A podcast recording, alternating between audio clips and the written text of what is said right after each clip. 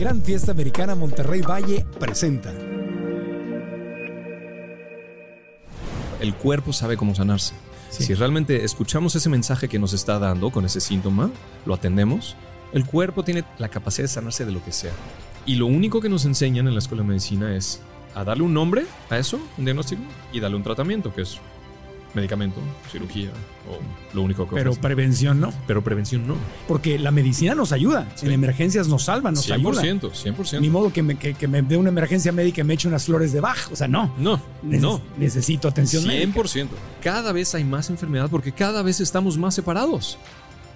Y por eso te digo que la principal causa de todas las enfermedades es la soledad y el aislamiento. Entonces, el médico, por sistema, está entrenado para recetar pastillas y medicinas que le beneficien a la industria farmacéutica. El diagnóstico médico Ajá. a mí no me sirve de nada. A mí en mi práctica no me sirve de nada. En episodios anteriores hemos hablado desde el punto de vista de la psicología de cómo cuando reprimimos nuestras emociones, nuestro cuerpo las acaba manifestando.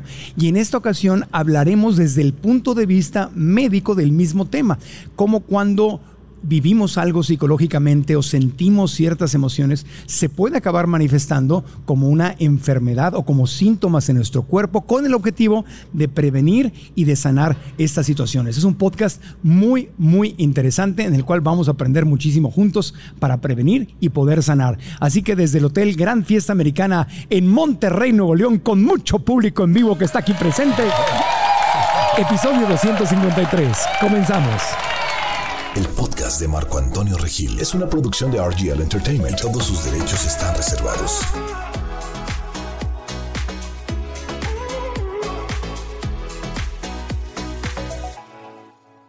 El doctor Nirdos Kora ha ayudado a miles de personas a encontrar la causa raíz de sus síntomas y enfermedades, incluidas las situaciones emocionales, mentales, físicas, toxicológicas o energéticas, gracias a un enfoque holístico que les ayuda a restablecer el equilibrio nuevamente. Es fundador del Instituto de Medicina Body, donde utiliza métodos como reequilibrio neurosomático, medicina consciente, diálogo transsomático, Reiki, Theta Healing, nutrición consciente, detoxing, meditación y métodos ancestrales de sanación cuerpo-mente, integrando el enfoque occidental y oriental a la curación. El doctor Nirdos Kora está en el podcast. Gracias por ese aplauso, doctor Nirdos Kora. Bienvenido por primera vez al podcast. Gracias. Gracias, gracias, Marco Antonio. Muchas gracias. Qué bueno que estamos acá porque es un tema que obviamente ha despertado muchas preguntas y no lo hemos tocado en el podcast desde el punto de vista médico. Y tú llevas pues toda una vida dedicado a, a trabajar con esto.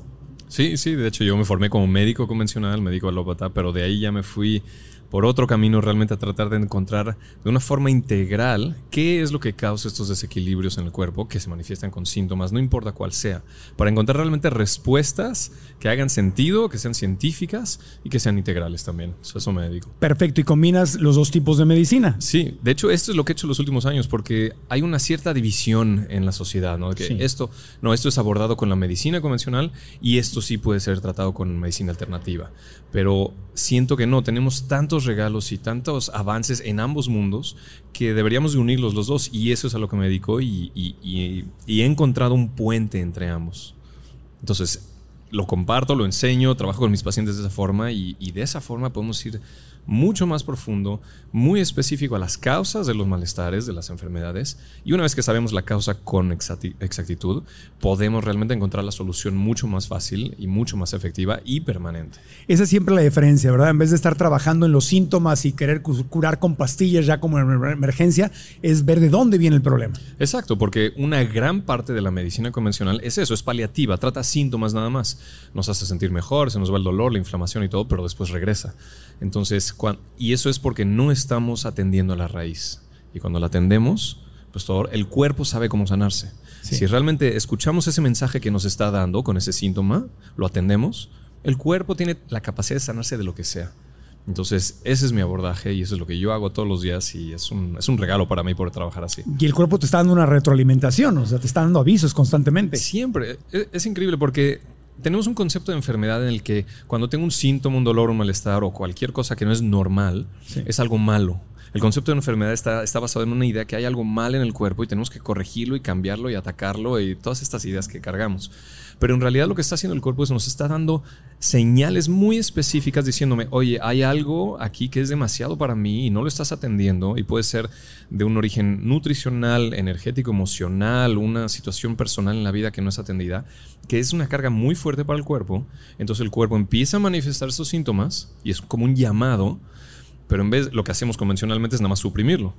Pero cuando lo atendemos y vemos dónde está, cuándo surgió y lo analizamos de una visión integral, sabemos qué lo causa, atendemos, hacemos esos cambios y el mismo cuerpo regresa a un equilibrio y a un estado de salud. Si lo tradicional es me duele la cabeza, pues me tomo un Tylenol o alguna pastilla para que se me quite el dolor de cabeza y ahí está. Sí. Y eso no es el, el- el enfoque que tú le das a las cosas. No, no, no, yo no. Digo, si alguien, lo- o sea, todos son libres de, de cómo abordar a su cuerpo y a su salud. Si alguien quiere simplemente quitarse los dolores con pastillitas, está bien, y es lo que hace la mayoría de la gente. Pero hay, hay gente que dice, ya, o sea, ya quiero terminar con esto, quiero ver realmente qué está pasando en mi cuerpo, en mi psique, en mis emociones, que me está generando una y otra vez esto para revertirlo. Y de ahí viene también todo el tema de las enfermedades crónico-degenerativas. Hay gente que vive con migraña, con ataques horribles de migraña toda su vida. Hay gente que vive toda su vida con migrañas, con gastritis, con colitis, con faringo- faringoamigdalitis, con todo tipo de síntomas repetitivos una y otra vez. Y eso quiere decir que hay algo que esa persona no está atendiendo en su vida y su cuerpo le está diciendo, oye, aquí hay un foquito, ponme atención, estás haciendo esto, estás comiendo esto que te está intoxicando todo el tiempo o te está acidificando mucho o estás, estás lidiando con una persona que no quieres estar en esta situación y te estás tragando todo tu enojo o tu impotencia o lo que sea y entonces el cuerpo te está diciendo ya no quiero tragarme esto, ¿no? Es diferente y es muy interesante porque según en qué parte del cuerpo salga el síntoma, eso nos dice exactamente qué es lo que la persona está viviendo que, es, que, que no está atendiendo. Y ese abordaje que está basado en las cinco leyes biológicas, que son unos descubrimientos desde los años 80, están sustentados totalmente con ciencia médica y, lo que hace es une la parte psicológica, emocional con la parte física. Entonces podemos tomar el síntoma y ver, este síntoma me está diciendo que tengo una situación de conflicto, de enojo y de riña en mi casa. O tengo una situación en la donde me estoy tragando algo y se me va el intestino. O tengo una situación donde me siento completamente solo, aislado. Y eso se manifiesta en los riñones. Cada situación, depende cómo la estoy percibiendo yo en la vida, es qué parte de mi cuerpo está respondiendo, tratando de compensar para ayudarme a salir de esto o para ayudarme a sobrevivir esta situación. Y ojalá yo le ponga atención y reciba el mensaje y lo cambie. Ya. Esto es la somatización. Eso es la somatización, en pocas palabras. Ok, no es lo mismo la somatización que, la, que ser hipocondriaco. No, no, no, eso es otra cosa. Ser hipocondriaco es simplemente un- una perspectiva de que cualquier cosita estoy enfermo y ese es el antiguo paradigma de que "Ay, algo, algo está mal y tengo que cambiarlo y solucionarlo. Y es una constante obsesión con que algo, tengo una enfermedad, que algo está mal en mi cuerpo. Sí, que todos hemos tenido algún familiar que es, que es Sí. hipocondriaco, ¿verdad que sí? Sí. Alguna abuelita, alguna tía, Sí, por ahí. ay, ay, mijito, ay, Ay. me va a dar. Y se vuelve una adicción, es increíble, porque es esa adicción a, a estarse preocupados todo el tiempo de algo y tratar de dar pastillas, soluciones, remedios todo el tiempo, pero esa es otra cosa. Y, y llamas la atención también de la familia. Es como que, veme, aquí estoy. Ay, no me digas eso porque me va a dar. Sí, es una identidad. Sí. Y siempre hay alguien en la familia, tal como lo dices. Sí, ¿y cómo distinguimos la somatización para, para quien nos está escuchando y viendo decir, a ver, ¿estoy somatizando o soy medio hipocondriaco?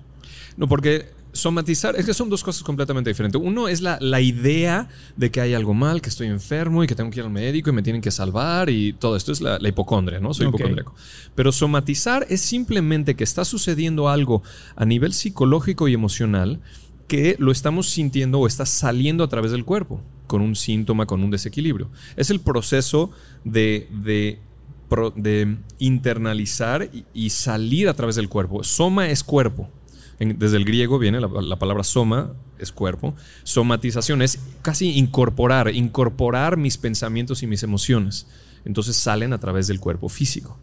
¿Y, y por qué? ¿Por qué las emociones o pensamientos pueden generar síntomas físicos o enfermedades? Ok, ahí, esa es la, pregunta clave. Esa. Porque, y esta es la pregunta que nos responde, ¿cuál es la causa de todas las enfermedades? Y eso nadie lo sabe, ni siquiera los médicos lo saben.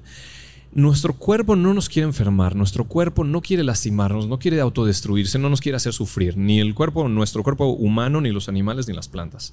Todos los seres vivos quieren siempre sobrevivir y gozar de la vida, ¿no?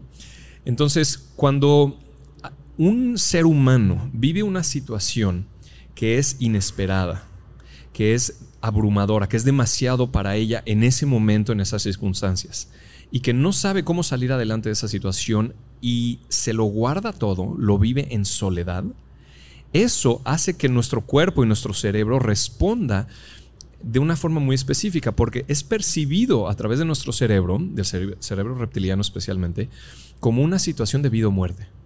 ¿Por qué? Porque todos los días de mi vida, todos mis órganos hacen sus funciones normales. Mi corazón late, respiro, digestión, sistema inmune y todo. Pero si en un momento hay una situación para la cual no estoy preparado, surge súbitamente, es demasiado y no sé cómo responder, y me siento solo, ¿quién me va a ayudar en ese momento? Se está presentando la situación, puede ser un accidente, puede ser el fallecimiento de alguien, puede ser que me corren del trabajo, puede ser un insulto, me deja mi pareja, X, lo que sea. Pero es demasiado para mí en ese momento. Y es una carga energética, emocional, psicológica y física, porque esas emociones es, están moduladas por neurotransmisores, hormonas, sustancias químicas en el cuerpo. Entonces todo va junto. Entonces en esa situación, si yo me siento solo y tengo que responder y sobrevivir esta situación, el único que me va a ayudar va a ser mi cuerpo. Es lo único que queda. Y mi cuerpo tiene mecanismos de supervivencia muy específicos que se han desarrollado por millones de años. Entonces, según la situación y según como yo la perciba, va a responder mi hígado, o mis alveolos pulmonares, o mi, faringe, o mi tiroides. Si necesito ser muy rápido para solucionar esta situación, mi tiroides se va a acelerar, va a producir más hormona tiroxina que acelera mi metabolismo. Entonces voy a entrar en un hipertiroidismo. Pero si, por ejemplo, es esta situación que me pasó y me, acusaron de algo en el trabajo y no es cierto, pero me lo guardé y no sé cómo... y me trago todo esto y es muy desagradable, el que va a responder es mi intestino para tratar de digerir esa situación tan desagradable. Entonces se va a activar mi intestino a tratar de digerir esto, a moverse más rápido y a eliminar esta situación. Y literalmente hay cambios físicos, fisiológicos, metabólicos en esa parte del cuerpo. Y lo que está haciendo mi cuerpo es tratar de ayudarme a salir adelante de esta situación. O sea que literalmente cuando nos agarra el córrele que te alcanza, literalmente. No es necesariamente porque me comí mm. eh, algo Así, tal como lo acabas de decir. O sea, puede ser otra de cosa. De hecho, la mayoría de las veces el córrele que me agarra es porque en ese momento acaba de ver, y es clásico, por ejemplo, en una, cena familiar o algo así, que hay un comentario, algo así, y uh, vas al baño. Sí, en esa, noche. Sí, así es. Wow, entonces hay, hay una conexión directa y específica entre ciertos órganos y ciertas reacciones con lo que estoy viviendo. Sí, cada órgano y cada tejido, porque hay órganos que son muy complejos y tienen diferentes tejidos. Entonces, por ejemplo, el, hígado tiene eh, el parénquima del hígado, los conductos eh, biliares, tiene la vesícula, etc. Entonces, hay diferentes partes del órgano que responden a diferentes situaciones. Por ejemplo, el hígado, ya que estamos hablando de él, cuando una persona vive una situación inesperada, muy fuerte, y se siente solo en ella, en la que pierde su sustento, pierde su trabajo, algo así, y percibe que no la va a librar y me va a morir de hambre, el primero que reacciona es el hígado. Porque el hígado, su función principal es la de metabolizar todos los nutrientes y crear reservas de, nutrientes en el cuerpo. Entonces, como está, estoy percibiendo una situación de, inanición, de que me voy a morir de hambre, el hígado inmediatamente se pone a hiperfuncionar para metabolizar mucho mejor los nutrientes y crear más reservas. Entonces hay un desequilibrio en el hígado que inclusive si la situación es muy fuerte, pudiera generar inclusive un tumor. Wow. Entonces es simplemente una situación de supervivencia. Y lo más interesante es que si, se termina esa situación, si yo percibo que ya se acabó y, o consigo otro trabajo y me relajo, entra, eh, entra otra parte del sistema nervioso autónomo que es la parte del parasimpático. Y me entro en un estado de relajación, ya, ya sobreviví, ya tengo para la papa, ¿no? Entonces me relajo, el hígado se relaja y empieza un proceso inflamatorio en el hígado. Y es, un, es una sintomatología diferente. Y todo esto lo tenemos mapeadísimo. Esto fue descubierto hace más de 40 años. Y casi nadie lo conoce. ¿Por qué? ¿Por qué? Porque el que lo descubrió en los años 80, el doctor Hammer, un médico alemán, cuando descubrió esto, para mí es uno de los descubrimientos más increíbles y revolucionarios que hay en el, en el mundo de la medicina, de la salud a nivel global. Cuando él lo descubrió, se fue con todo en contra del sistema médico. Y, Ah. y se fue, pero era así como un tanque. Entonces le fueron encima. Movió el avispero. Eh, Pero, uff, le quitaron la licencia médica, lo encarcelaron, lo trataron de matar tres veces. Así como Sócrates y todos los que traen un nuevo paradigma, fue lo mismito con él. Crucificado. Lo crucificaron, literalmente. Porque se fue con todo contra el sistema, Sí. en vez de haber sido un poquito más Exacto. suavecito. Ese, ese fue el problema. Y eso hizo que todo eso, obviamente los medios de comunicación y la, y la- la, eh, comunidad médica y todos, uy, trataron de apagarlo todo. Y este conocimiento se fue debajo del agua por 15, 20 años. Wow. Sí. Imagínate. Hasta hace unos 15 años más o menos, sabemos algunos médicos alrededor del mundo que lo estamos sacando otra vez a la luz y ya vivimos en otra época, entonces ya podemos hablar mucho más abiertamente de esto. ¿Cómo entender esto? ¿Hay alguna guía donde, Mm. un diccionario donde diga, si sientes esto, es por esto? ¿Hay Sí. alguna guía simple que quienes no somos médicos podamos entender? Sí, mira, lo que me pasó a mí, yo hay muchos libros que escribió el doctor Hammer y estudiantes del doctor Hammer, donde está todo escrito. Yo cuando los leía al principio, como que le entendía y me hacía sentido, pero hasta que realmente fui y tomé un curso y una formación de esto es donde me cuadró todo, porque platicarlo así y hacer preguntas y todo es cuando empiezo a... Claro. Porque es cambiar muchos chips de la cabeza. Sí. Todos nacimos y crecimos con el mismo paradigma de la enfermedad y de que si te da el frío ya te enfermaste y de que si comiste esto te cayó mal y todas estas creencias. Entonces tenemos que cambiar muchas, muchas creencias en relación a los microorganismos, al cáncer, a muchas cosas. Entonces hay una guía. La guía son las cinco leyes biológicas, que estos son los descubrimientos básicos que hizo el doctor Hammer. Las cinco leyes biológicas explican cuál es el origen de cualquier desequilibrio que genera síntomas o llamadas enfermedades. Yo empiezo a usar un lenguaje diferente. Sí. La primera ley explica qué los origina. La segunda ley explica cuál es el proceso por el que pasamos. Hay una fase activa, hay una fase de relajación y de sanación y está totalmente descrito de una forma muy clara. Ajá.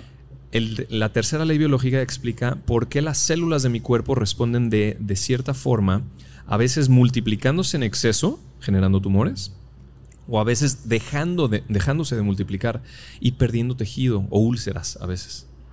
La tercera ley explica eso. Y la cuarta ley, que es la más maravillosa, bueno, todas son maravillosas, explica cuál es el rol específico de cada uno de los microorganismos en nuestro cuerpo. Cuál es el rol de los virus, de las bacterias, de los hongos, de las micobacterias, de los parásitos, porque me imagino que sabes que nuestro cuerpo, casi el 90% de las células de nuestro cuerpo son microorganismos. Somos eh, bichitos. Somos bichos caminantes. Somos un contenedor de bichos. literalmente, somos un zoológico caminante por ahí. Sí, sí, sí, Sí. Aquí lo he aprendido con invitados. Sí, sí. Y pero lo que muchos no saben, muchos saben que so- estamos compuestos mayormente de estos eh, microorganismos, pero no saben qué hacen en nuestro cuerpo. ¿Por qué? ¿Qué hacen las bacterias? ¿Qué hacen los hongos? ¿Qué? Y la cuarta ley nos explica exactamente cuál es el rol de esa simbiosis, de esa Sí. coexistencia con ellos. Y es maravilloso entenderlo también. ¿Y la quinta?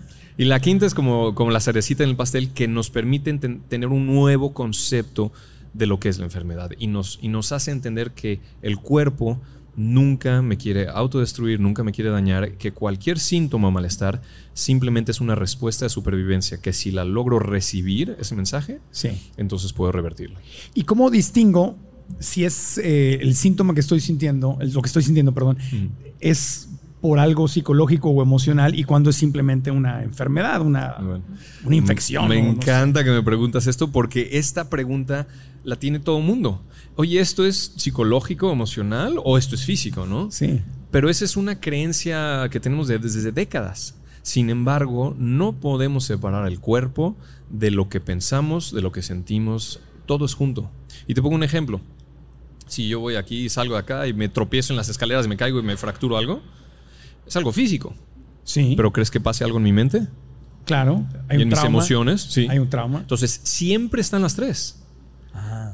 Y viceversa. Si salgo y me dicen, ay, eh, es ridículo lo que estás diciendo, o me insultan, o algo así, es, el impacto viene de palabras o lo que sea, y viene y me, me hiere mis emociones, ¿no? O lo recibo más emocionalmente, me genera un pensamiento, pero esa emoción está modulada por neurotransmisores y sustancias químicas que cambian algo en mi cuerpo. Entonces, siempre está junto. Nunca podemos decir esto es físico y esto es emocional o psicológico. No, no, no. Es una- esa dualidad hay que romperla. Esa dualidad, sí, es, es una idea nada más, pero siempre va todo junto. Claro, y es la misma dualidad que existe en muchos médicos, los tradicionales, tradicionales que dicen, no, no, no, no, no, esas son charlatanerías, eso no está comprobado. Exacto. Y hay médicos maravillosos Sí, que sí. piensan así. Sí. Y está el otro tipo de médico, que son la, la mayoría de los que vienen aquí al podcast, que son como tú, que tienen una visión muchísimo más amplia.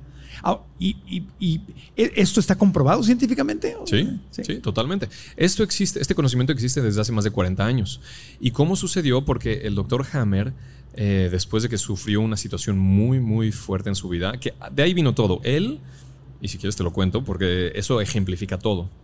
Él, eh, en el 1979, eh, estaba casado, tenía su esposa y tres hijos, todo perfecto en su vida.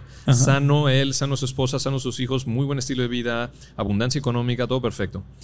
Un día, su hijo, en un campamento, recibió de- accidentalmente un balazo en la pierna. Fue al hospital y por malos manejos y muchas políticas ahí, acabó falleciendo. Entonces, para el doctor Hammer y su esposa, imagínate lo que fue ese evento en su vida. Claro. Entonces, fue un impacto muy fuerte, inesperado, muy fuerte para ellos, en soledad. Por más de que haya sido, están los dos, está el, el papá y la mamá, pero es algo de tal magnitud que lo estaban viviendo y procesando, también por muchas situaciones que sucedieron en ese entorno.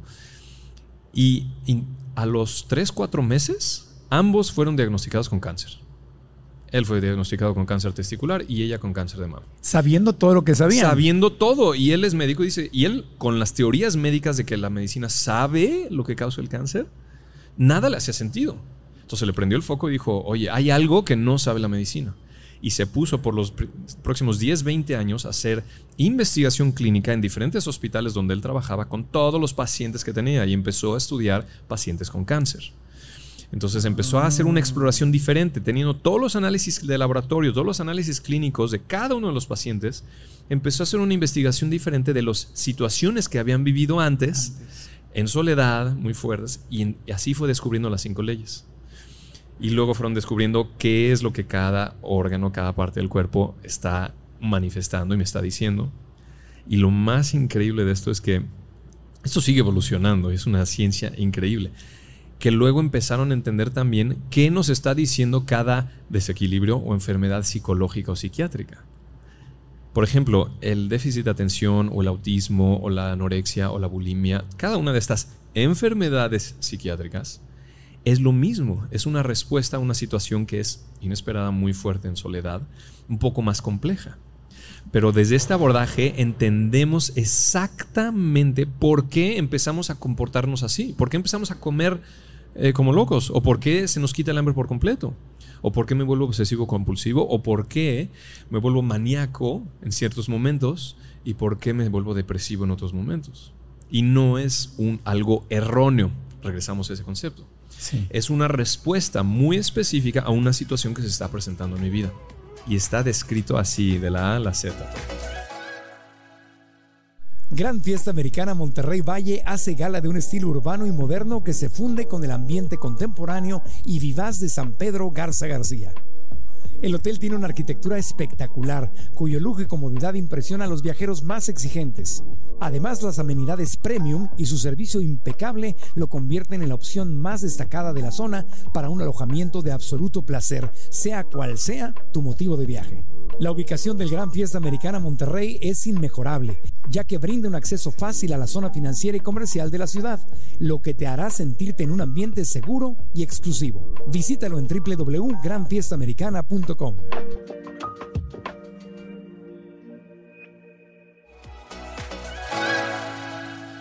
Inesperada, una situación inesperada, Sí. muy fuerte y en soledad. Tal cual. Es la primera ley biológica. Pero todos los seres humanos en algún momento vivimos algo así. Todos, si te has enfermado en tu vida, ya lo viviste. ¿Quién nos ha enfermado? Sí, pero, pero esto es, es, o sea, o nos ha pasado o nos va a pasar. Obvio. O pierdes dinero, o pierdes el trabajo, o se te muere alguien, Sí. o hay un accidente en el automóvil. cosa, o sea, To- todos lo vivimos. ¿Y eso qué nos dice? Que eh, estas situaciones suceden en la vida. Suceden situaciones inesperadas. Suceden situaciones que son inesperadas y muy fuertes. sí. Pero vivirlo en soledad, ahí sí puedo jugar un poquito. Ahí es cuando yo conozco, es, cuando yo tengo este conocimiento, y si conozco todo el resto de las cinco leyes biológicas, tengo mayor capacidad y voluntad de modificar este tercer elemento. Entonces, cuando yo vivo una de estas situaciones, solo, muy impactante, inesperado, y estoy consciente de esto, puedo decidir cómo manejarlo de una forma diferente. Puedo recibir apoyo, puedo ir a expresar, comunicar, tratar de no vivirlo en soledad lo más posible. Y eso puede revertir totalmente estos desequilibrios a nivel orgánico, a nivel psiquiátrico, etc. Entonces, es algo muy simple, pero tiene una, magnitud enorme. Claro. Que, todas las civilizaciones antiguas, cuando se te moría alguien, el luto no duraba tres días. O sea, no iban al velorio, lo entierran, ay, lo siento mucho, lloran y se desaparecen. No. Se queda, digo, en la cultura judía se quedaban no, sé cuántos siete días. Siete días se quedan, no salen de la casa, eh, van a visitarlos, no cocinan y están todo el tiempo juntos con la familia y con los amigos. Y este es el elemento. Justo estábamos aquí en un congreso y un, eh, speaker increíble estadounidense, James Maskell, estaba diciendo, hace está haciendo una investigación y un movimiento en Estados Unidos increíble del, valor del trabajo grupal. Claro. Y porque los seres humanos somos seres, eh, somos individuos, pero somos seres, seres sociales por naturaleza. Toda la historia de la humanidad hemos vivido en grupos, en tribus, en, así, así estamos diseñados. 200 mil años de historia del Homo sapiens hemos vivido así hasta hace 8 mil años que comenzó la agricultura y todo empezó a, cambiar. Empezamos a, vivir en grupos muy grandes, pero empezó a formarse el sistema familiar y hoy en día vivimos más y más y más aislados. Sí, la propiedad privada nos aisló. La propiedad privada cambió todo. Esta es mi tierra, mis animales, mi familia. Antes no nos era separó. Eso nos separó. Y desde entonces, cada vez hay más enfermedad. Hmm. Y hoy en día cada vez hay más enfermedad porque cada vez estamos más separados. Y por eso te digo que la principal causa de todas las enfermedades es la soledad y el aislamiento. Si ya lo ves desde este punto de vista, y lo ves desde un punto de vista integral, psicológico, emocional y físico, con toda la ciencia médica detrás, esa es la principal causa de todas las enfermedades y las muertes hoy en día. Ahora, a pesar de que vivimos en una sociedad parecida, no todo el planeta vive igual. Tú vives en Grecia, me estabas diciendo. No sé, bueno, Grecia, me suena que los griegos son tipo mexicanos que son, más como mueganitos, ¿no? se juntan, se abrazan, se celebran. Se... la fiesta y comer juntos, sí, sí, sí. Pero yo, por ejemplo, que llevo muchos años en Estados Unidos, eso que estoy en California, donde la mayoría somos latinos, eh, ya no se diga en Kentucky o en Texas o en otros lugares, o en, en Europa, por ejemplo, los países nórdicos. Mientras más sajón, la cultura es más separada y más individualista. Y mientras más latinos somos más pegaditos. Se presenta menos la somatización y esas enfermedades en culturas más estilo la mexicana, colombiana, guatemalteca que en la sueca. Es, interesante porque hay diferentes tipos de somatizaciones. Por ejemplo, los índices de depresión en estos países nórdicos son mucho más altos que en países más del Ecuador, ¿no? Más tropicales. Pero eh, no es tanto eso, porque ah, si lo vemos así lo estamos viendo un poquito de afuera. En realidad es, es, la realidad interna de la persona, porque podemos estar rodeados de gente y de la familia y de amigos todo el tiempo, pero si yo vivo una de estas situaciones y yo me siento solo, aunque esté rodeado. Aunque esté rodeado de gente. Es mi percepción interna.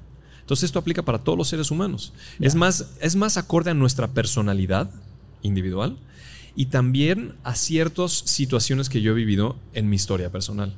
Mm. Y es muy interesante porque somos muy propensos, todos somos propensos a ciertos impactos más fácil, ¿no? Ya sabes que todos tienen, depende con lo veas de, de qué abordaje de la salud, hay, hay, unos que le llaman el órgano blanco o el punto vulnerable. Ya sabes, cada persona tiene su parte del cuerpo donde más síntomas le salen, ¿no? Para mí son dolores de cabeza o dolor de espalda. Para otros es la gastritis o la colitis. O el estómago, yo, yo desde chiquito en el estómago. Entonces, eso lo acabas de decir, desde chiquito. Sí. Eso es. Y me llevaban al doctor y no tenía nada. Exacto. Sí, porque no saben qué lo causa. Y luego de adulto gastritis, colitis, esofagitis. Exacto. Entonces, y todos tenemos esto. Todos tenemos nuestro órgano blanco. Yo le llamo mi programa favorito. Sí, porque es un programa de supervivencia que se, que se manifiesta con síntomas y es incómodo, pero es mi programa favorito. Entonces le pongo este término porque así me vuelvo más amiga, amistoso con él y entonces me relajo un poco más con él y empieza a transformarlo también. Entonces, cuando tenemos una parte del cuerpo que se repite y se repite, generalmente es porque de chiquito, sí, sí, de chiquito yo viví un cierto tipo de impacto o impactos que esta parte del cuerpo era la que trataba constantemente de, de, ayudarme. Entonces queda una memoria y me vuelvo más vulnerable a este tipo de situaciones, inclusive en mi vida adulta, y somatizo de la misma forma. Y el estómago normalmente, ¿cuál es la consecuencia? Porque colitis, gastritis, esofagitis, problemas estomacales son muy comunes. Sí. ¿Ese de dónde viene? Ok. Es diferente el estómago, es diferente la parte la curvatura mayor del estómago que la curvatura menor. Claro. Gastritis es la curvatura menor.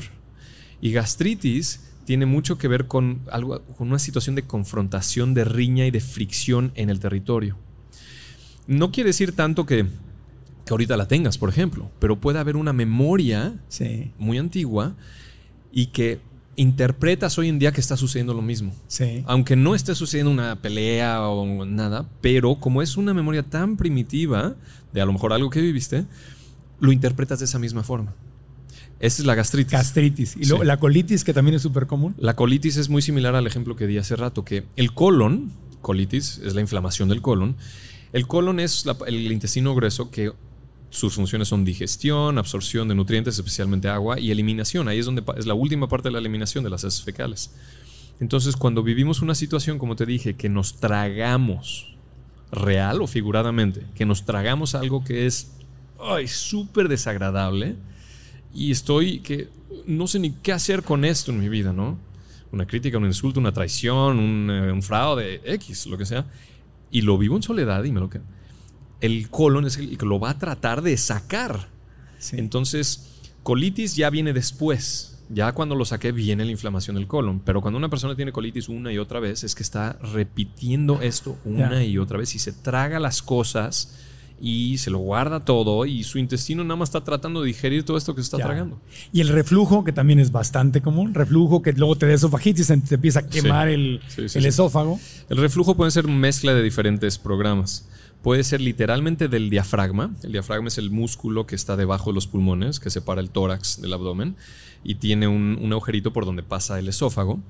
Y es como un esfínter. Entonces, si hay un programa del, del- del diafragma y se, se debilita un poquito este músculo, se abre un poco ese esfínter. La hernia yatal. que Es la hernia yatal, exactamente. Si es con hernia, hernia yatal, es muy probable que sea del, del diafragma. Y este es un programa de... El diafragma es el músculo más importante de la respiración. Se baja y inhalamos, sube y exhalamos. Entonces, cuando una persona está viviendo una situación en su vida que ha sido inesperada, muy fuerte en soledad, por tiempo prolongado, de una situación abrumadora, agotadora, de trabajo, de esfuerzo, así que el diafragma es el que se lleva toda la carga. ¿sí? Entonces, eso es lo que a lo largo lo va debilitando. Entonces, se abre el esfínter y empieza el reflujo. Esa Oye, es una. Voy a aprender todo esto para cuando salga en un date, en vez de hacer, eh, me voy a ahorrar tiempo, mejor le pregunto, ¿qué te duele, chiquita? Es que, sí, literalmente. Y ya sé qué onda. Es que, sí, o sea, yo ahorita me estoy tomando la libertad de decirte todo esto así de los programas, pero cuando conoces esto, Sí. yo y todos los que conocemos las cinco leyes biológicas y conocemos todos los programas del cuerpo, si viene alguien conmigo y me dice, yo tengo hipotiroidismo, yo ya sé lo que esta persona está viviendo en su vida.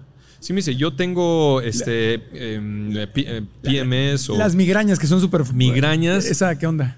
Esa es una de mis favoritas. Ok. Mis programas favoritos. Ok. Yo ¿Tú tengo dolores de cabeza. tú- tú- ah, pareces migrañas. Ya no. Ya no. Ya no. Pero antes lo padecía muy frecuente. Sí. ¿Para qué usamos la cabeza? Para pensar. Para pensar, ahí está. Es lo- O para darme de topes cuando...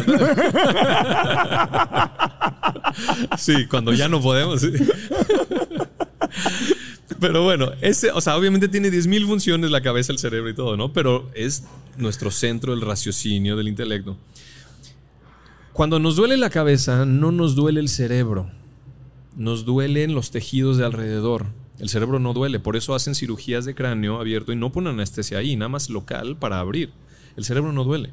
Lo que duele es este, o las meninges, o el cráneo, o los músculos, o los tejidos de afuera. Entonces, bueno, ya me, tengo que meter mucho en detalle para explicarte el origen embrionario y todo, pero bueno, en términos simples, los dolores de cabeza es un resultado de una desvalorización intelectual. De que yo no tengo la capacidad intelectual para esta situación que se está presentando inesperadamente y es muy fuerte y no sé cómo en soledad.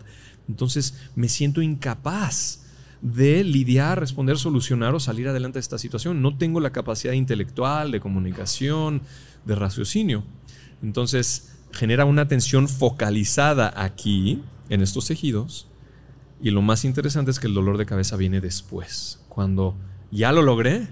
Wow, tuvimos una entrevista maravillosa y pude platicar y pudimos hablar de este tema muy bien, ¿no? Ah, me relajo y luego viene un proceso inflamatorio que es el dolor de cabeza. La migraña es un extra después. Y los que la tienen como crónica, que les ataca y les ataca es porque este es su programa favorito, que viene, como yo, que viene desde la infancia. ¿Por qué? Porque hubieron ciertas situaciones que viví desde niño que yo me compré que no soy lo suficientemente inteligente para esto o para lo otro. Ok. Y es súper común. O sea, ¿cuánta gente no tiene dolor de cabeza? Y cosas como la circulación, la, mala te entume, se te entumen los piecitos, las manos, las, ¿no? Vamos a echarnos un viaje por todos los Sí, no, no, no, Aquí vayan sacando su boleto como en la carrera, ¿no? Vayan diciendo cuál, nos falta, Tenemos tiempo, ¿eh? Sí, sí, yo sé. ya, ya me siento como preguntando por los signos zodiacales. Y a los Capricornio. No. Es que es increíble porque sí, por ejemplo, el, el, zodiaco y todos los signos del zodiaco, o sea, nos dicen ciertos rasgos de personalidad y comportamiento y todo esto. Y son diferentes formas de cómo conocernos y cómo entendernos, ¿no? Y nuestros síntomas son una forma maravillosa de cómo conocernos a nosotros mismos. Y nos dicen estas cosas de lo que venimos cargando, lo que no hemos observado, lo que no hemos atendido, lo que sigo guardándome ahí. ¿Sí se pueden quitar esas cosas? Claro que sí. ¿Y, y cómo? Todo es reversible si es que atiendes a la raíz. Qué maravilla saberlo. Claro. Pues normalmente lo que te dicen es que te vas a tener que tomar esta pastillita para el resto de tu vida. Claro. O una cirugía. O este, no hay solución. O es algo autoinmune y tu cuerpo te está atacando, que es una idea que no es así. Eh, cuando se cae el cabello por, porque el sistema inmunológico te ataca. Es que hay muchas, es que esa es una interpretación la medicina ha interpretado que se cae porque tu sistema inmune te está atacando al folículo piloso. No. Sí. está involucrado el sistema inmune, pero el sistema inmune no es el causante. Y por eso la medicina no sabe cómo revertirlo. Porque no es la causa. Está involucrado, sí, genera un proceso inflamatorio ahí o en las articulaciones, en la artritis, o no importa cuál sea el diagnóstico autoinmune, la medicina ha interpretado que todos estos diagnósticos el sistema inmune me está atacando a mí mismo. Claro. Pero ningún ser vivo en el planeta se ataca a sí mismo. Ah. No, va con las leyes de la naturaleza. De que hay un proceso inflamatorio ahí, sí. De que está modulado por el sistema inmune, sí. Pero la causa de es otra. Hmm. Con el cabello es diferente, con las articulaciones son diferentes, con la tiroiditis de Hashimoto es diferente. Entonces depende dónde esté esa situación donde está activo, muy activo el sistema inmune tenemos que atender ese lugar del cuerpo con, lo que nos está diciendo los huesos, el cabello, la tiroides, ver la historia de la persona, cuándo comenzó, qué estaba viviendo en ese momento, qué faltó, qué le hizo sentirse completamente sola y qué herramientas tenemos para ayudarla a salir de eso y a revertirlo. Antes de continuar con el podcast, te quiero pedir que reflexiones en algo. Todos tenemos sueños, todos queremos alcanzar nuestros sueños, pero algo imprescindible cuando queremos lograr algo nuevo y diferente es que tenemos que cambiar nuestros hábitos, tenemos que salirnos de la famosa zona de confort e intentar algo nuevo. Y hasta ahí todo va bien, suena muy emocionante, pero el problema es que en la realidad, al querer dar esos primeros pasos, el miedo nos ataca. Nuestra mente siente que en lo desconocido es donde podemos fracasar, hacer el ridículo, perder y nos da el síndrome de Lisi y si me equivoco y si hago el ridículo y si pierdo y si me va mal y te quedas en la parálisis del análisis. Y ahí es donde el miedo empieza a detenerte. Por eso, la gran diferencia entre hacer tus sueños realidad o no hacerlo realidad es aprender a manejar el miedo para que el miedo no te maneje a ti. Por eso quiero invitarte a mi masterclass gratuita que se llama Que el miedo no te detenga, donde te voy a compartir los cinco secretos que he aplicado una y otra vez en mi vida cuando el miedo quiere dominarme. La clase, repito, es gratis. Puedes registrarte aquí abajo o simplemente ir a marcoantonioregil.com diagonal miedo. Repito, marcoantonioregil.com diagonal miedo o la liga que está aquí abajo en YouTube o en las notas de las aplicaciones de podcast. Y ahora continuamos con este episodio. Y, en lo del cabello, una cosa es que en tu genética sea que vas a perder el cabello. Hay gente que a los 20 años sobre todo. estás tocando un punto buenísimo ¿Ah, aquí, sí.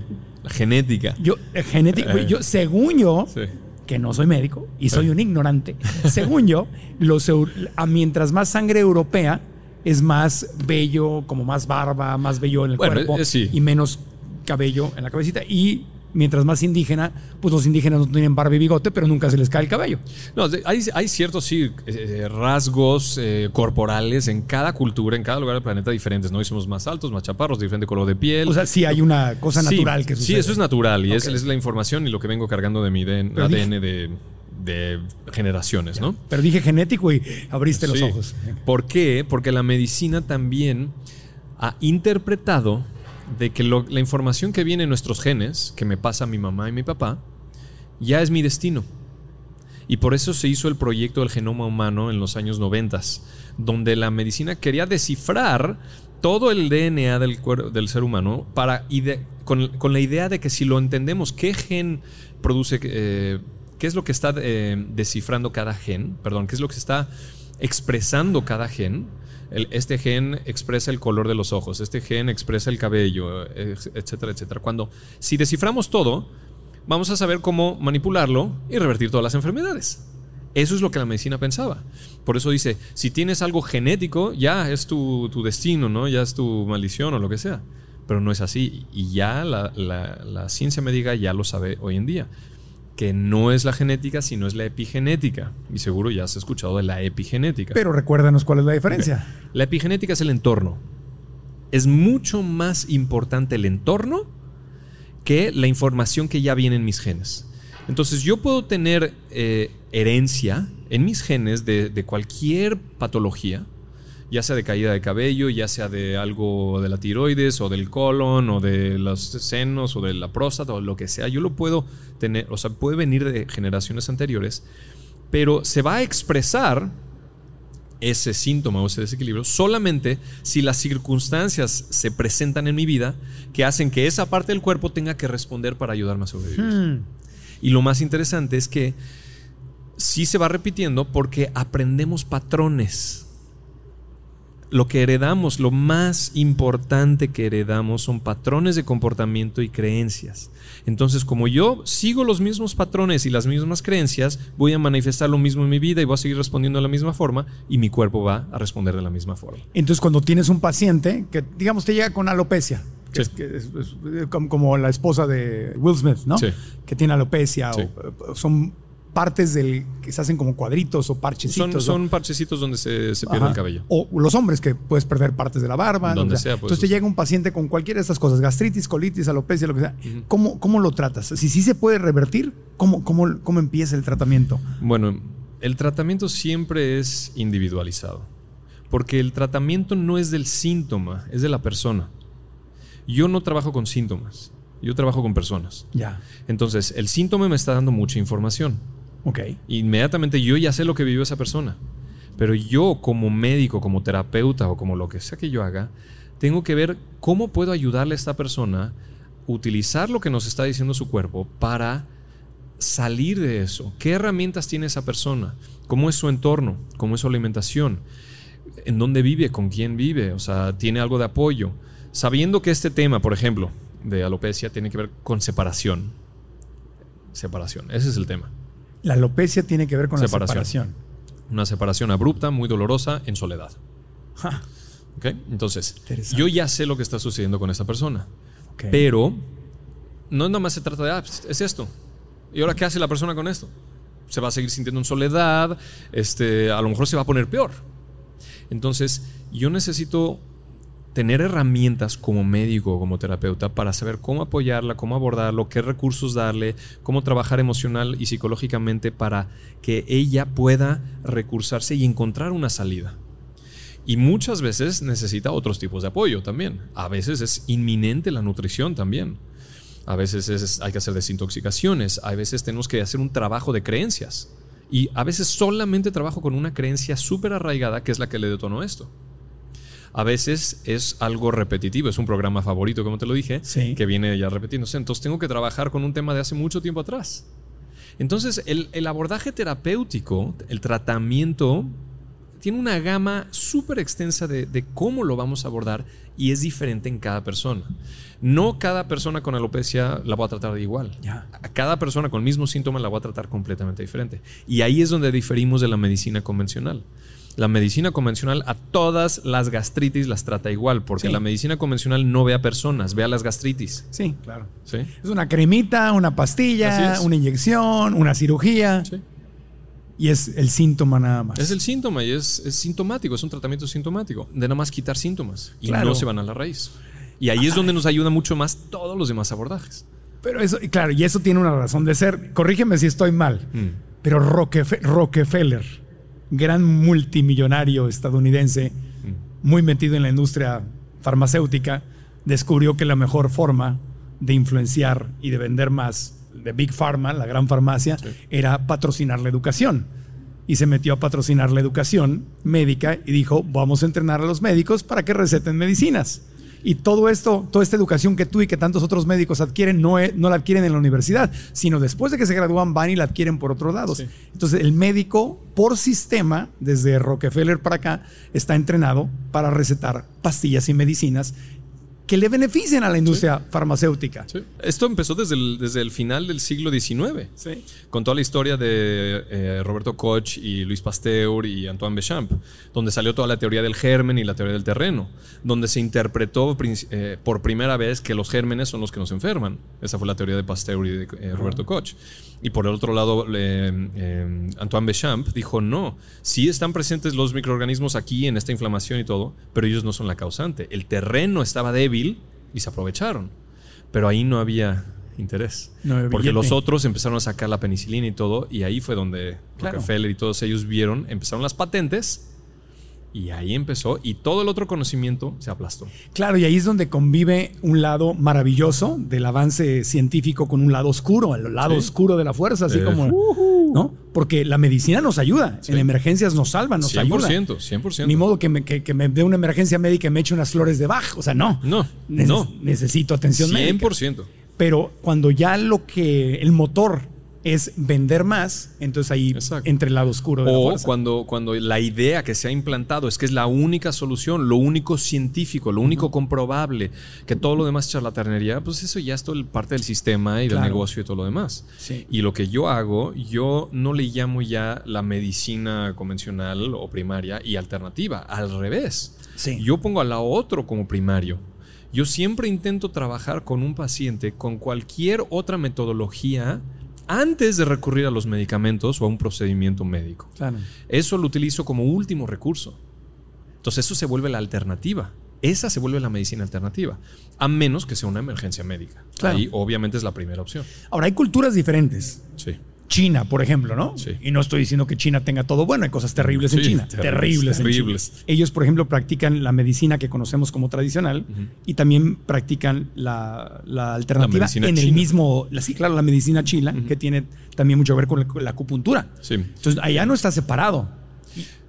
No, ahí es que la medicina china tiene varias áreas. Tiene la acupuntura, tiene la moxa, tiene toda la parte de herbal y tiene, tiene como cuatro pilares. Pero se practica en los hospitales, ¿no? sí, ahí sí lo tienen unido. Está todo, está todo unido. La prevención y la medicina de pastillas. pues. Sí, no sé exactamente cómo está bien el sistema médico en China. De que está presente el sistema alópata, el- la medicina convencional que nosotros tenemos está presente. Sí, ahí. aquí está separado. A- Aquí, Aquí separado completamente. ya hay hasta una persecución hacia los médicos alópatas. Los traen así cortitititos. En China. No, aquí. Ah. Y en Estados Unidos. Sí. Sí, A por ver. ejemplo, en Estados Unidos te da cáncer y tu seguro no te cubre un tratamiento que no sea el tradicional Sí. para el cáncer. Sí, Si tú- sí, sí, sí. Y, y- y- y no Sí. te permiten que digas que curas. Hay, hay clínicas que se han venido a instalar del otro lado de la frontera, el lado mexicano, Ajá. porque México tiene. Sí, mucha más apertura, Más A, otros, a otros abordajes. Pero Estados Unidos, si no, No, es no, no. laboratorio y el hospital tradicional, ¿Sabes lo que se gastan los médicos en seguro de protección para sí mismos en Estados Unidos? Me imagino muchísimo las demandas. Como una tercera parte de todo su ingreso se va para protegerse de las demandas nada más. Claro. Así funciona el sistema. por eso ciudades como Tijuana son un destino eh, médico. Entonces vienen de todo Estados Unidos a Tijuana porque hay un mon- el precio es más barato y aparte es otro tratamiento superior. México es el paraíso de las alternativas para la sanación. Sí. México, yo no he encontrado un lugar en el mundo que tenga tanta apertura y tanta abundancia de todo lo que hay para sanar. México, por, por cómo era, por, por nuestra cultura, por los chamanes, por la herbolaria, por todo, que, que afortunadamente no fue destruido, como en muchos otros países, tenemos esa apertura y el sistema lo permite mucho más. No dentro de los hospitales convencionales, no, pero lo encuentras en todos lados. Entonces, en la cultura en México es muy, mucho más fácil, y te pongo un ejemplo, todo lo que yo llevo enseñando de diferentes metodologías, pero especialmente con Body Medicine, con las cinco leyes biológicas, por los últimos nueve años, es casi imposible que yo enseñe esto en Estados Unidos. Claro. Y no tengo que ir a, o sea, porque el condicionamiento y la cultura ahí es no. No.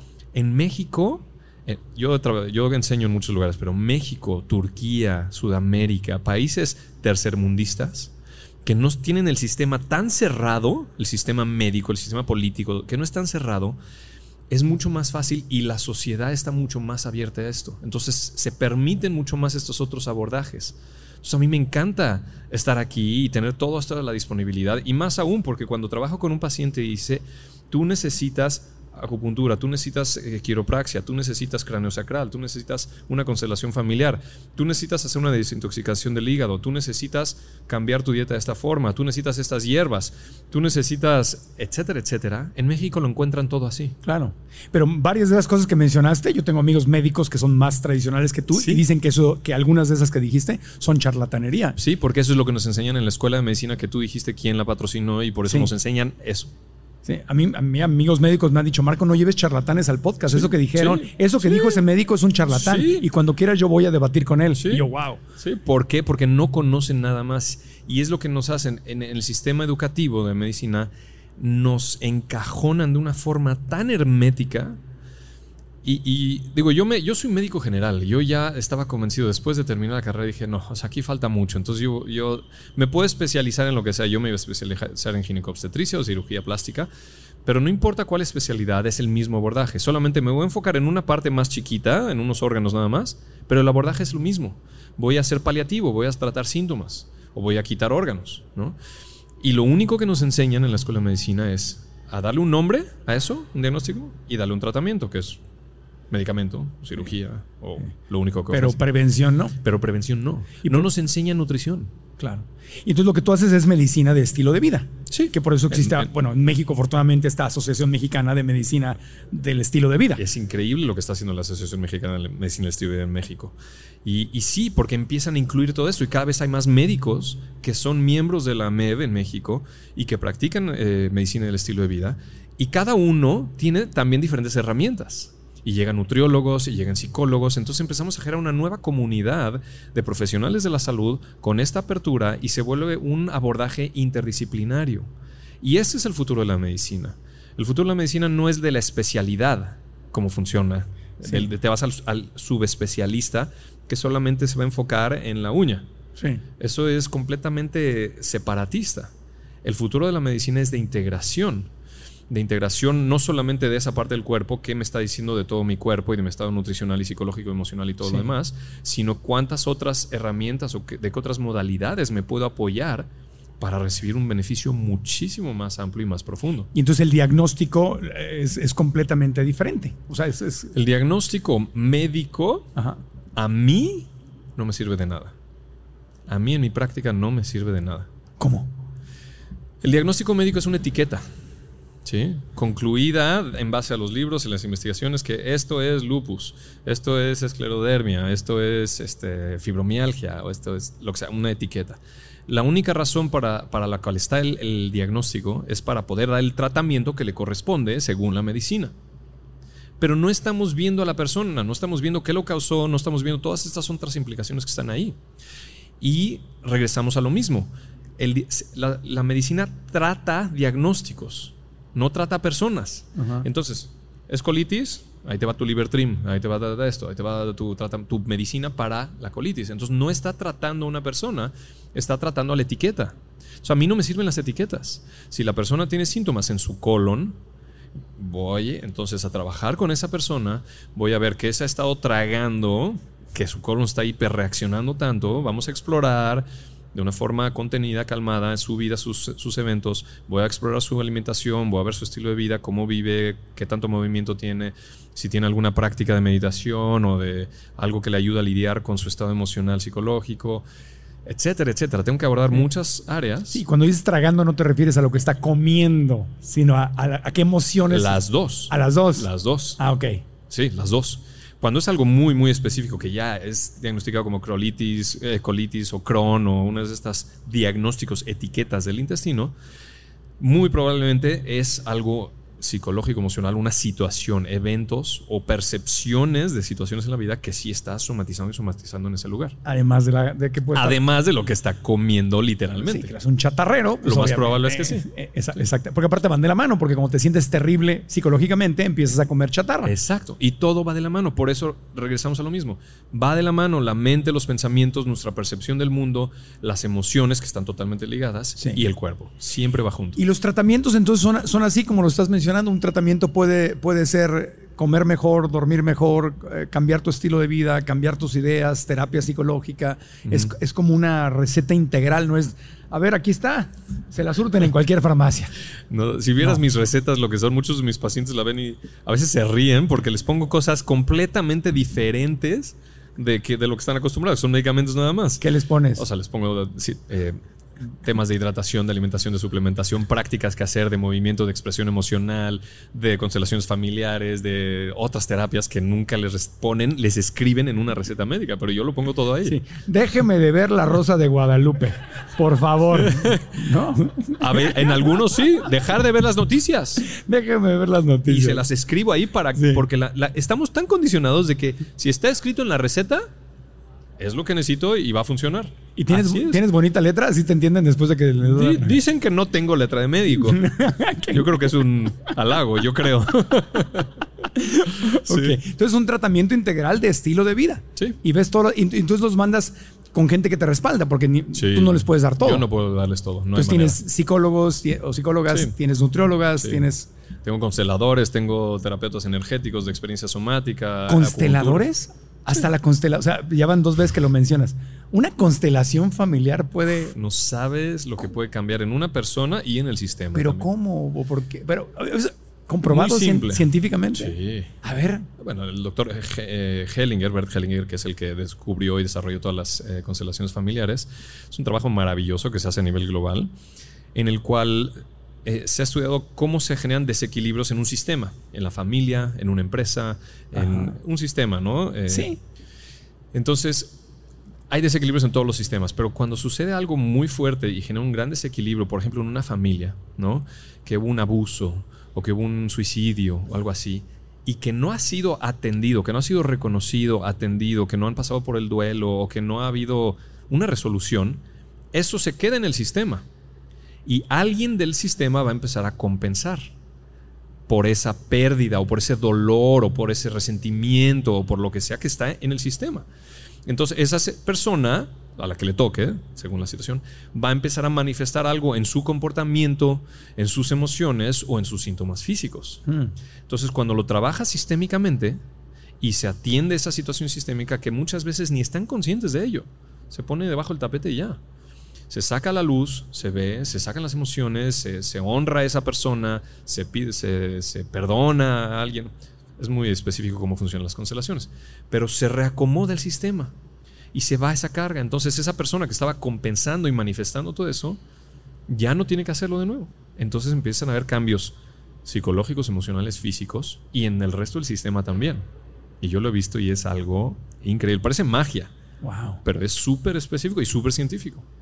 Qué interesante, amor. Deberíamos hacer un episodio sobre constelaciones familiares, ¿no? Sí, no lo hemos hecho. Increíble. ¿Tienes alguien que nos recomiendes sí, así? Sí, claro. Muy, muy bueno. Sí, claro que sí. Con credibilidad y todo. paso los datos. Maravilloso. Eh, una pregunta, ¿le, ¿le, da igual a hombres que mujeres esto, el tema de la somatización? ¿O hay algún...? A los seres humanos nos da igual, igual. a todos. No hay ninguna tendencia. No, pero sí hay tendencia a ciertos síntomas que predominan más según el condicionamiento femenino o el condicionamiento masculino. Ok. O sea, por ejemplo, como ejemplo, los senos, ¿sí? y los diagnósticos de cáncer de mama son mucho más predominantes en mujeres que en hombres, pero también hay en hombres. Uh -huh. Nosotros también tenemos glándulas mamarias, tenemos el mismito tejido que las mujeres. y funcionan igual nuestras glándulas mamarias que las mujeres. Pero ellas lo a veces somatizan más ahí porque el programa de supervivencia de esa, de esa zona del cuerpo es mucho más con, con el rol de la mujer en la familia, en el sistema. Entonces es mucho más fácil que lo active la mujer a que un hombre. Y el hombre El hombre ve, sí. allá abajo. Sí. Los dos, abajo. los dos de forma diferente. Sí, Los dos de forma diferente. claro. O sea, el hombre en sus partes y la mujer en sus partes. Cada quien en sus pelotitas. Exacto. Tal cual. Oye, y le da más a niños, adolescentes, a, a gente adulta. Bueno, a todos. A todos igual. No, No hay de- edad no para la nos- somatización. No, no, no. Todos somatizamos. Y, esa es una pregunta que me hacen mucho. ¿Y por qué los niños o los bebés se enferman? ¿O por qué a veces nacen con enfermedades congénitas? ¿no? ¿Por qué? Visto desde esta perspectiva. ¿Por qué? Porque nuestro sistema funciona exactamente igual, no importa la edad. Si es un, un bebé de, de seis meses, percibe, siente, entonces puede percibir cosas que son demasiado para él, que son abrumadoras, inesperadas y en soledad. A veces está más, es hasta más fácil que un bebé o un niño se sienta solo porque no lo comprenden, se pone a llorar y los papás no saben qué hacer o lo dejan ahí. Entonces a veces eso inmediatamente puede activar estos mecanismos de supervivencia que generan síntomas. Entonces eso es lo que sucede también con los niños y con los bebés. Y cuando sucede, cuando ya nacen con algo, es porque sucedió desde que estaba dentro del útero. Porque lo que está viviendo el bebé dentro del útero es lo mismo que lo que está viviendo la mamá, lo está viviendo también el bebé. O sea, puede somatizar lo de los papás. Sí, exactamente. ¿Es, es verdad que puede somatizar cosas de generaciones atrás? O, Sí, ahí está el trabajo transgeneracional. Sí, y es más o menos lo que te dije hace rato, que heredamos Sí. patrones de comportamiento, creencias, ideologías, y cuando hay situaciones muy fuertes, se va pasando de una generación a otra. Incluso aunque no hayas convivido con el abuelo o los bisabuelos. Sí, inclusive, aunque no. O sea, porque- ¿La información genética ahí está? O... Depende cómo se transmita. Casi siempre se transmite en esto, en comportamientos, en creencias. sí. La información genética está ahí. Todos venimos cargando lo que nos heredan. Eso ahí está. Sí, algún día le- leí un libro bastante oscuro que no se lo recomiendo a nadie, que se llama Secretos Familiares, Family Mm, Secrets sí, en sí. inglés. Lo estudié porque estaba estudiando psicología espiritual, o sea, fue un libro que tuve que leer. A nadie nos gustó. Eran puros traumas de secretos familiares que no se sanaron y no se revelaron, Sí. pero que el nieto acaba manifestando cuando no se sanó. El Es- bisnieto acaba. Eso es. Eso y es. así es como trabajan las constelaciones familiares. Ahí es donde hacen ese reacomodo, esa liberación de eso que se quedó guardado y que está somatizando el nieto o bisnieto. Y se rompe, se rompe la cadenita. Porque si no, lo, lo van a seguir hered- heredando. Sí. Entonces se pueden romper esas cadenitas y ya se termina esa historia. Sí, me acuerdo que le- leía casos, por ejemplo, donde la abuela eh, se prostituía, por ejemplo, y des- se prostituyó de joven y luego conoció al abuelo y ya dejó de prostituirse, pero fue un secreto. En secreto. Un Eso. secreto de Los familia. secretos de familia son uno de los temas principales en constelaciones Y familiares. la nieta acababa siendo prostituta. Exacto. Y decían el experto, el doctor que escribió el libro, que era porque no se habló, no se sanó, Sí. y la nieta acaba teniendo una tendencia. Sí. Es lo mismo con ese tipo de, de situaciones, de secretos. Es lo mismo con suicidios o con asesinatos. Sí. Y como se queda todo eso guardado ahí y, no, y la gente no tiene las herramientas Ajá. para lidiar con este tipo de situaciones, entonces lo viven en soledad. Y, y, eh, por- por aclararlo, ¿cómo es posible que la nieta que no conoció a la abuela o el, o el nieto que no conoció al abuelo, ¿por qué? ¿Cómo? Si no se conocieron, si no convivieron. Es, eh, porque se, tra- se transmite. O sea, hay cosas que no se transmiten con palabras.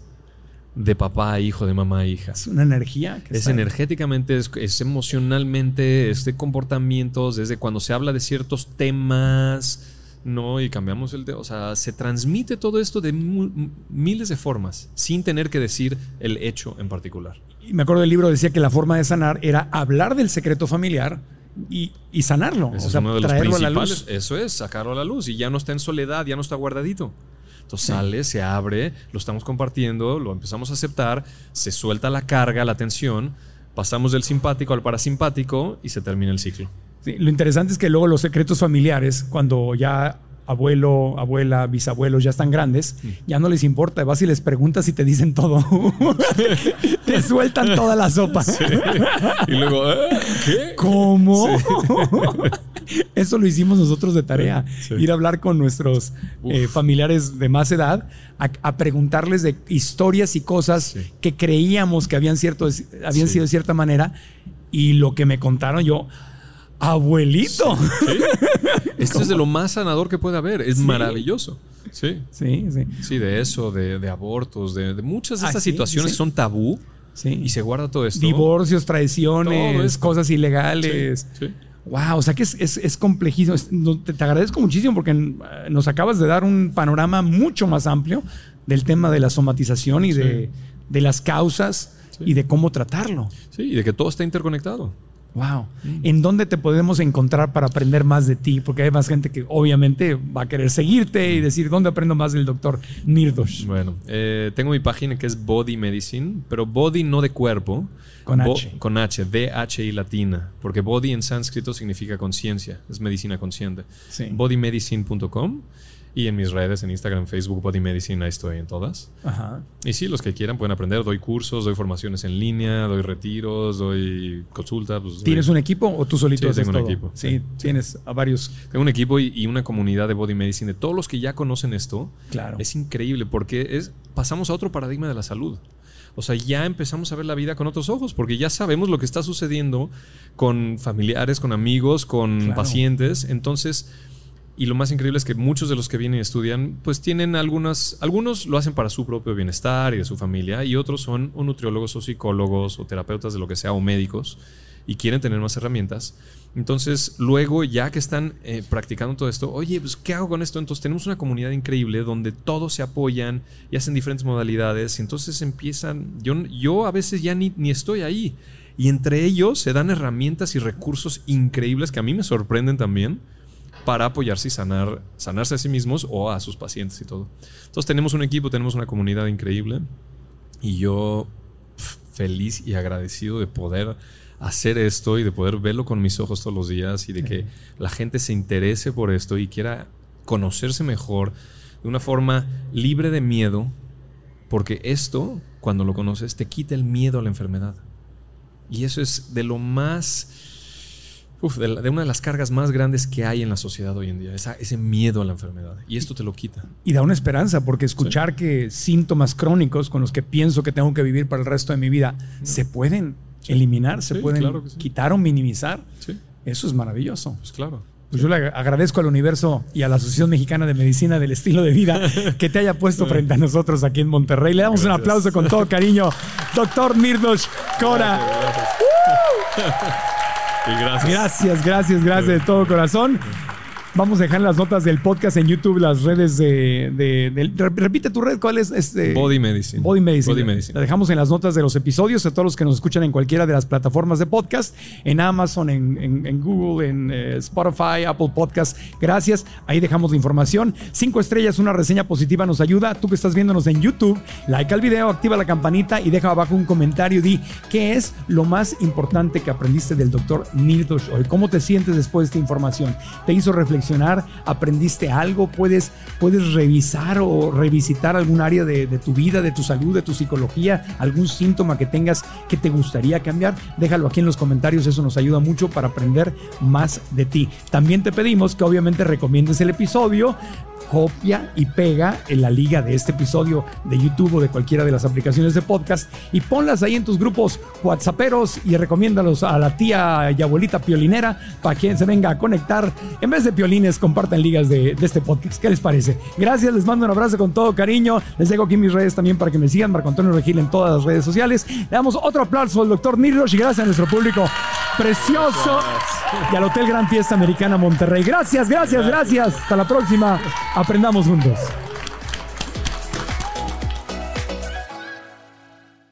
¿Estás listo para convertir tus mejores ideas en un negocio en línea exitoso? Te presentamos Shopify. Tal vez no lo sabías, pero nuestro podcast More Than Mamis es un negocio y lo empezamos por supuesto para desahogarnos y hablar sobre la maternidad, no para convertirnos en expertas de ventas y del e-commerce. Así que sí, necesitábamos ayuda para vender nuestro merch y poner en marcha nuestra tienda. ¿Y cómo suena con Shopify?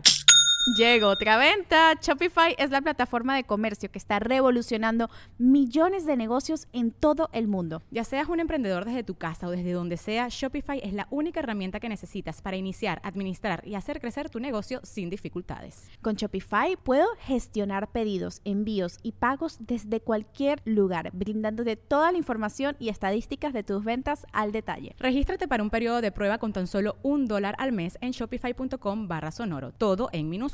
Ve a shopify.com barra sonoro para llevar tu negocio al siguiente nivel. Shopify.com barra sonoro. ¿No se merece tu familia lo mejor? Entonces, ¿por qué no los mejores huevos? Ahora, Egglands Best están disponibles en deliciosas opciones. Huevos clásicos, de gallina libre de jaula y orgánicos de Egglands, que ofrecen un sabor más delicioso y fresco de granja que le encantará a tu familia. En comparación con los huevos ordinarios, Egglands Best contiene la mejor nutrición como 6 veces más vitamina D, 10 veces más vitamina E y el doble de omega 3 y B12. Solo Egglands Best. Mejor sabor, mejor nutrición, mejores huevos. Visita egglandsbest.com para más información. on